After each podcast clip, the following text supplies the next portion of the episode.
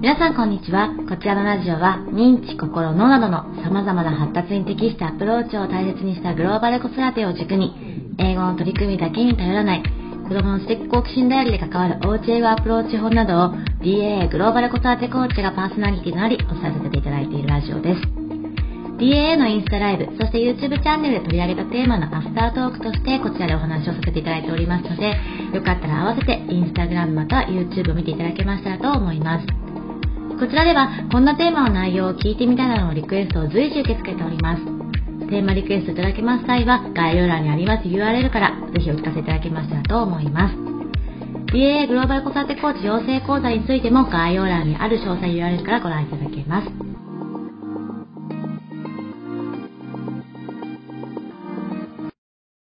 えっ、と、アフタートークをしていきます。えっ、と、今日のインスタライブのテーマが子供のないを見てしまうのということに対してどうしたらいいんでしょうかっていう、あの、テーマリクエストをいただいてたので、それをお話しした後のアフタートークになります。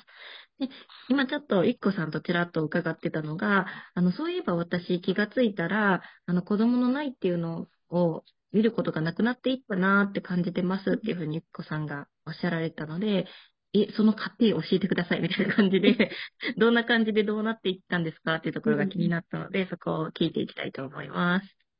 おはい。します。はい。えっと、本当にうちの息子は、あの、まあ、ユニークというか、自分の名前を、はうプリント、学校のプリントとか、まあ、テストみたいなものに書いたら、名前に三角がついちゃう。え？どういうことですか？名前に三角がつくって何です？あ、もう、読めないような字で、自分の名前を書いてあって、でも先生がこう綺麗に直してくださってて、で、まあやっぱり読めないような字だったので、それで三角なのかなって思って見てたりするんですけど、あと、回答のところに、その問題の答えとかではなくて、その時考えてたんだろうなっていうことが書いてあったりとかするんえー、です。すごい。本当に。そむれで、しろすごくないですか？昔の私だったらでも、今こうちょっと笑って寝たみたいな感じでお伝えしてますが、あのー昔の私というか、本当にこう今の視点を持って、持てていない私は、あのーまあ、罰ですよね、その状態っていうのは。な、だから息子になんかもうなんでこんなことしたのだったりとか、まあもうなんでこんなことしたのとかっていうのは今も面白い感じで聞くはするんですけど、なんて言ったらいいですか、怒るような感じで、ダメだよっていうようなのが自分の中にあって伝えてるから、きっと今と同じ伝わり方はしてないだろうし、うん。まあ、ダメでしょっていうような感覚を持って、プリントは名前はきれいに書くべきであるとか、あの答えには、あの一応向き合わなければならないみたいな、なんて言ったらいいんですか？違うことを書いたりとかじゃなくて、問題読んで書くとかっていうのを、なんか押し付けるようなことを言ってたんじゃないかなって思うんです。でも、今はそれを、あの、面白いように捉えるようになってて、で、ただ、それをずっとしていくと、まあ困ることがあるとしたら、それは息子が困ればよくて、なんか私がうん。ここに対して困ったっていう感覚よりも、息子が自分であれってこれを続けているとっていうふうになんか思ったりするようなことがあれば、息子の問題だし、それで初めて自分でじゃあどうすればいいかなとか、この時間の使い方ってとかっていうふうになるとは思うんですけど、今はその部分がやっぱり息子まだ低学年で、そんなリスクもないのもあるので、ちょっと自分で選択していく中で、あ、こんな風にすると、まあ、ちょっと自分もなんか、まあ恥ずかしさを感じる年齢にちょっとずつなってきたりすると、自分で気づく部分もあるかなって思うよううんに、うん、うん。したえりで、もむしろめっちゃ大事な発想ですよね。なんか発想っていうか、えーうんそんなことできるの素晴らしい才能だと思います。あ、そんな風に言ってもらえると本当に嬉しいんですけど、もうなんかお相撲さんのサインとか書いてありましたからね、ちょっとそれはもう、ええちょっと大爆笑だったんですけど、で、さすがにちょっと自分でもそれはやりすぎたかなって、なんか後で思ったらしくて、あの、消したくなかったんですって、でも、上手にこう、自分の中でサインが書いてだったかあったからら、ね。これを消したくはないと思って、なんか矢印書いてあって、そこに回答が書いてあるんですけど、それは私にもわからないというか、先生にそういうふうに説明すれば先生もまだここに何かが書いてあるって分かったかもしれないんですけど、またその字がすごく読みにくいんで、もうな、単になんか落書きの続きみたいになってて、ちょっと先生に伝わらなかったんだね。先生にも申し訳ないというか、だからまあ、伝えたいって思っていることは、じゃあどんな状態の言葉だったらいいのかとかって話をちょっと、あの、まあ私がつぶやくようにで、で、それを彼がどう受け取ったかはちょっとまだわかんないんですけど、まあそういうのをなんかちっちゃく重ねていった末に、なんかもし、あれって思うようなことがあれば、まあその時が自分でこうしたいって思う時だろうなって思うのもあるので、今は、あの、まあつぶやきながらなんか言ったりすることはあっても、何かさせるみたいなのは、で、で、そもそもどうしてこういうふうな視点にこうずれていったのかなっていうのが、やっぱり私の中では親子関係っていうのがすごく大きくって、親子関係をどうしていきたいかっていうのを、はい、あの、すごく思ったのがきっかけで、えっ、と、何回かこう、ポッドキャストとかでお伝えしてるんですけど、私あの、息子と、あの、愛着関係が弱かったというか、あんまり息子は私のことをお母さんと思っていないような感じがあってね。で、まあ、それはいろんな理由からで、あの、まあ、息子がそういうの分かりにくい、あの、特性を持ってるっていうのもあったりもするんですけど、うん、あの、そうなった時になおさら、あの、こう愛着関係をつないでいくってことを本当に意識した時期があったんですね。その時ぐらいからやっぱり、あの、今はまだ距離が近いので、話したりとか、ね、一緒にいたりとか、私の声が届く、本当にあるんですけど、こう、大きくなっていった時に、どれだけこう、風通しのいい親子関係、これも千野さんの言葉をお借りしてたんですけど、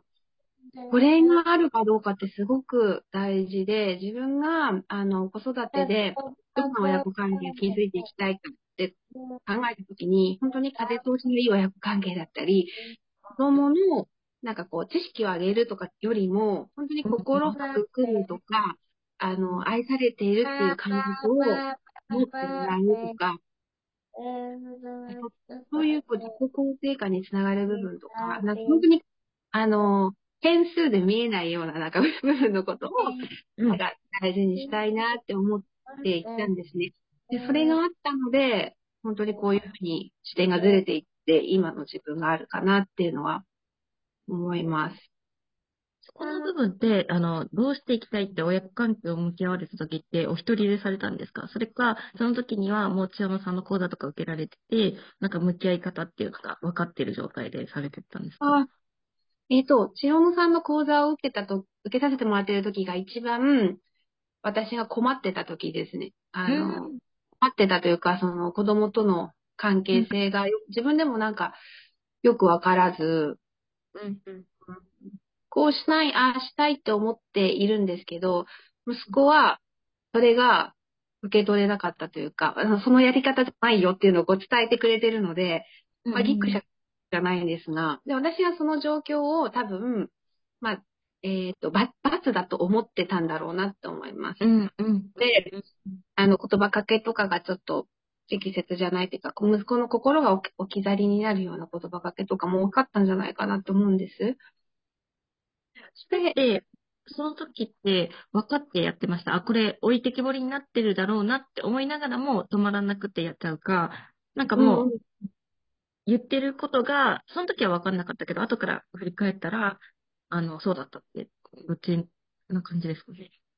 えっと、感覚的には、その時も千代野さんのブログには出会ってるので、あの、新しい考え方とか視点っていうのは、あの、入ってはいるんですけど、それが実践にはつながってないんですね。うん、ただ、あの、一方でそれを、あの、これがやり方違うのにとかって思いながらもやれてないというか、自分がやってることは、やっぱりどこか愛情から精一杯自分はやってるんだって、当時すごい、あの、仕事も自分が忙しかったのもあったので、余裕がない中で私は一生懸命頑張ってるっていうのも、なんか自分の中で譲れないところだったのかなって思います。うん、うん。なんか、そういうのもあったので、これだけして、しているのになんでみたいなことも多分思ってたと思いますし、うん、うんだから本当に根本的に、えっ、ー、と、自分の視点がずれていったっていうのが、大事にしたいものは何かなっていうのがずれていったのは、やっぱり蝶野さんの講座で本当に、グローバル子育てについてのお話だったり、そこに付随して、じゃあ、具体的に何を大切にしていけばいいのとか、どんな視点を持ってたらっていうのを教えてもらっていく中で、あの、ずれていったものもあったり、やっぱり定期的にこう、なんか皆さんとお話しさせてもらう機会があったりとか、そういうのも大きいのかなって思ってます。そこで、なんかずれて、やっぱり人との関わりとかを通して、いろんな意見を取り入れながらずれていったかなっていう感じですかね。はい。そうですね。あおかげさまです。あ、すごいですね。なんかじゃあもし、ゆきこさんと同じおお悩みを持ってたり、ちょっと重なるなってお悩みを持ってる方って、なんかどうしたらいいんですかね？まず最初にできることとか、なんかう、ーん。そこから始めていったらいいんですかね？ですね。私の場合は、なんかまず子育てで何を大事にしたかったんだっけっていうことうんをちょっと考えてみたときに、なんか自分はすごく、あ、そう、それを考えたときに自分と向き合うことが必要だなって気づいたんですね。で、うん私うんはすごく、こう、評価っていうものに、まあ、依存というか、評価っていうものに自分が左右されるというか、あの、ところがすごくある、あるんだなって思ったときに、子供の行動とか子供の姿も、あの、イコール私が評価されているっていう感覚になるっていうのがあったんですよ。うんうんえあの、子供イコール自分の評価みたいになってたから、一生懸命言葉かけしてたとかずれてたんだな、みたいな。本当にこう、なんかその時に、えっ、と、心に寄り添うような言葉かけとかではなくって、多分自分を守るための言葉とか、な、もう今覚えてないんですよ。一語一句こう何を言ってたかとか覚えてないけど、でもそっちに寄ってたのかなって、特に自分が余裕がない時は本当にそうなのかなって思うので、うんうん。うん。この部分、だからさっき、えっと、さっきインスタライブでも、直美さん、あの、ご自身と向き合うこととかってお話ししてくださったと思うんですけど、それも本当に私は実際自分もやってきて、で、そこを、あの、一人でやろうとすると、ちょっと苦しさがあったりとか、難しかったりする部分もあると思うので、あの、その部分を、八尾さんに相談させてもらったりとか、当時なんかお世話になってた支援センターの先生にお話聞いてもらったやっぱり一人ではなく、あの、本当にどなたかの力を借りてというか、うん、ですね。うん。まあ、伴走してもらうような感じで、そうですね。うん、もう、なんか私いつもここに行きたいんですけど、ちょっと私、これをやるときに、うん、一生あった方がいいと思ってるんですよ、実は。うん、うん、コーチングとかにするときに、その、まあ、あの、無理しはしなくていいんですけど、その、お金を払わないで無料でアドバイスを聞きまくると、結局知識だけがでかくなっていて、それ聞いたことある、聞いたことあるって言って実践ができない状態になって、うん、でも人間って行動パターンを変えていかないと、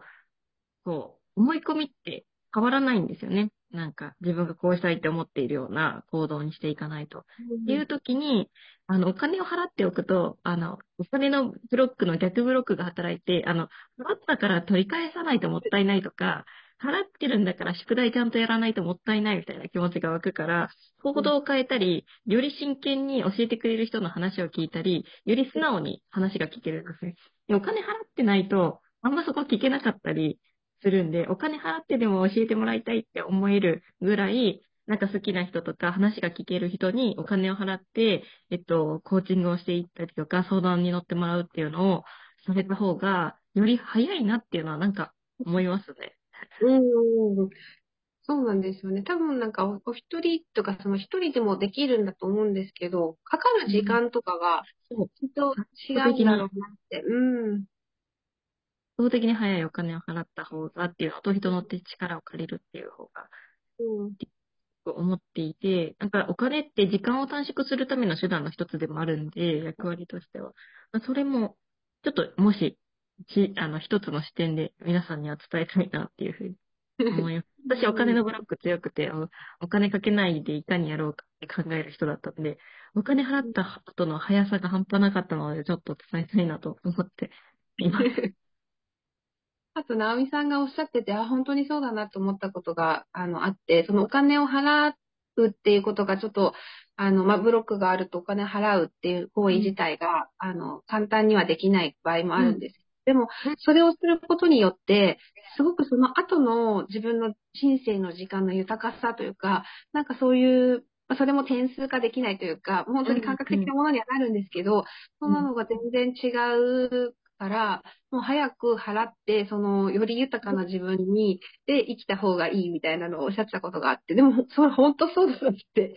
そうなんです、そそううなんです。でも無理はしすぎないでいいんですけどね、うん行けるときはそんな方がいいっていう感じですよね。うん。本当に思う。うん。なので、なんか、子供、子育てを通して私も本当に自分と向き合うことで、あの、なんて言ったらいいんですかね、よりこう自分の心が豊かになったなっていうのは本当にあってね。うん。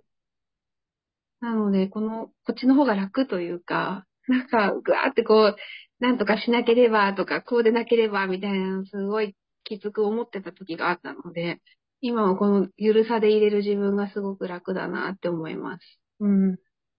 そうですね。確かに。うん。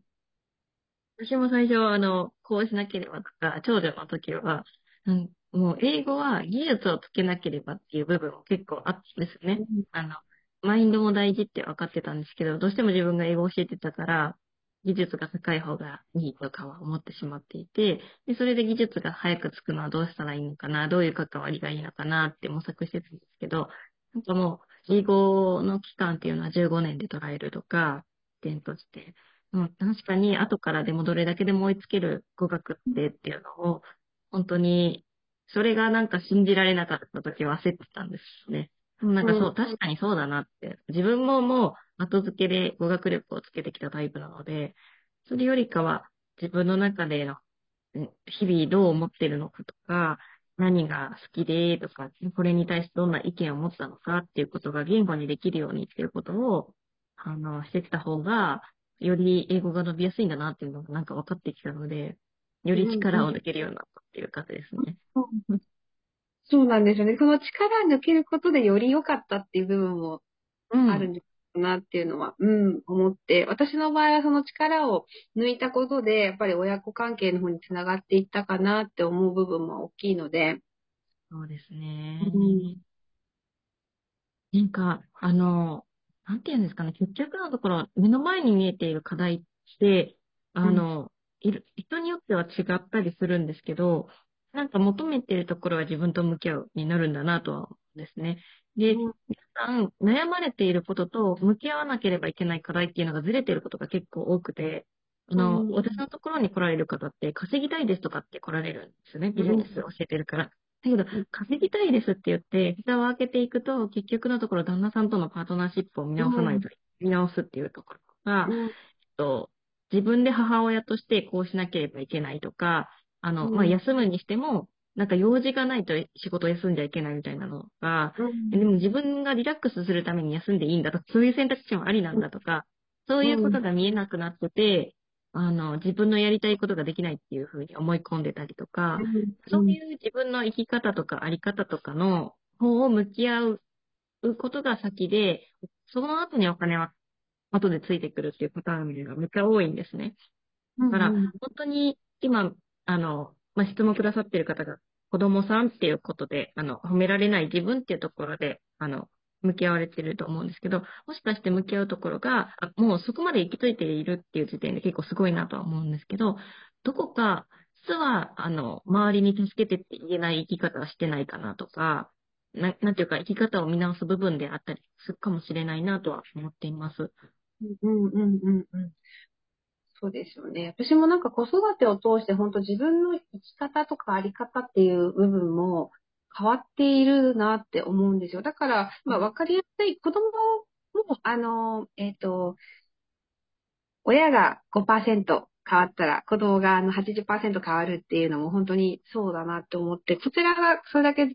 そんなになんか大きく変わるじゃなくて、本当ずれるようなイメージで、いるだけでも子供は違った姿を見せるというか、もしかしたら私が5%ずれることで、そのずれで子供は一緒なんですけど、一緒かもしれないんですけど、それを私が違って見えるから変わったっていうふうに捉えてるっていう感覚なのかもしれないんですけど、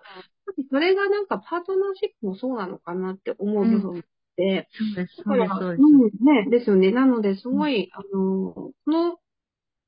自分と向き合うって言葉で言うと、なんか、ああ、向き合うのか、みたいな、なんかね、そうですね。はい、はいって感じになりますよね。かもしれないですけど、すごく大切なことなのかなっていうのは、うん、思いますね。うん。本当に。うん、うん、うん。そうなんですよ。うん。またなんか、あの、